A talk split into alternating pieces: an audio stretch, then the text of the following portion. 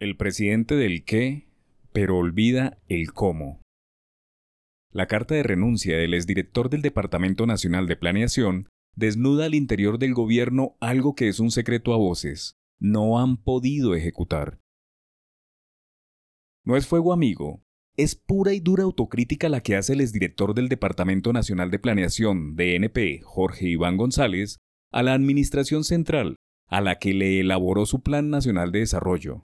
Dicho de otra manera, ese ambicioso plan se quedó sin padre y en medio de un gobierno casi en su meridiano da muestras de pocos resultados y mala ejecución.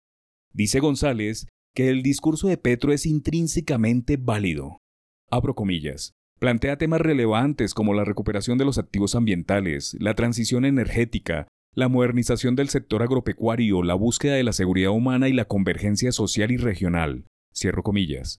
Pero, apunta que esa fuerza de dichos mensajes se expresó en las urnas y han sido inferiores en su puesta en marcha. Abro comillas. Todos los discursos, dice Aristóteles, son retóricos, y ello no les resta valor.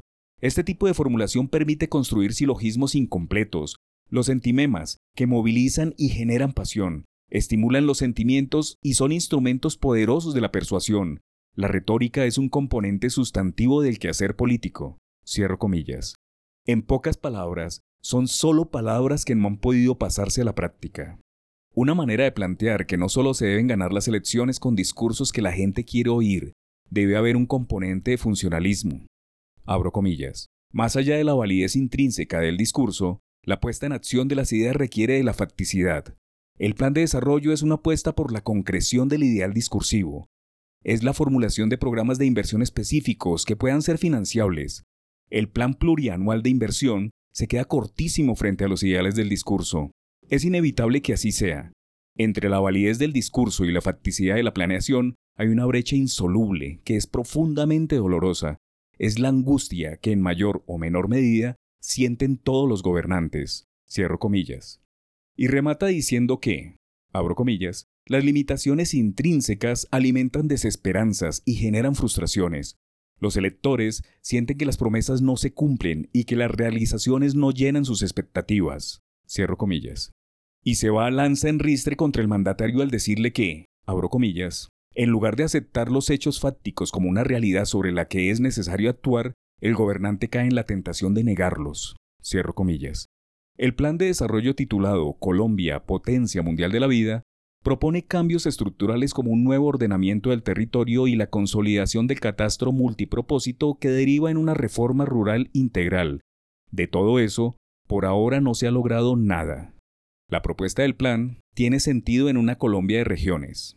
Abro comillas, si el territorio se ordena, se avanza hacia la paz, se mejora la productividad de las empresas, se moderniza el sector agropecuario, se disminuye la divergencia regional. Cierro comillas.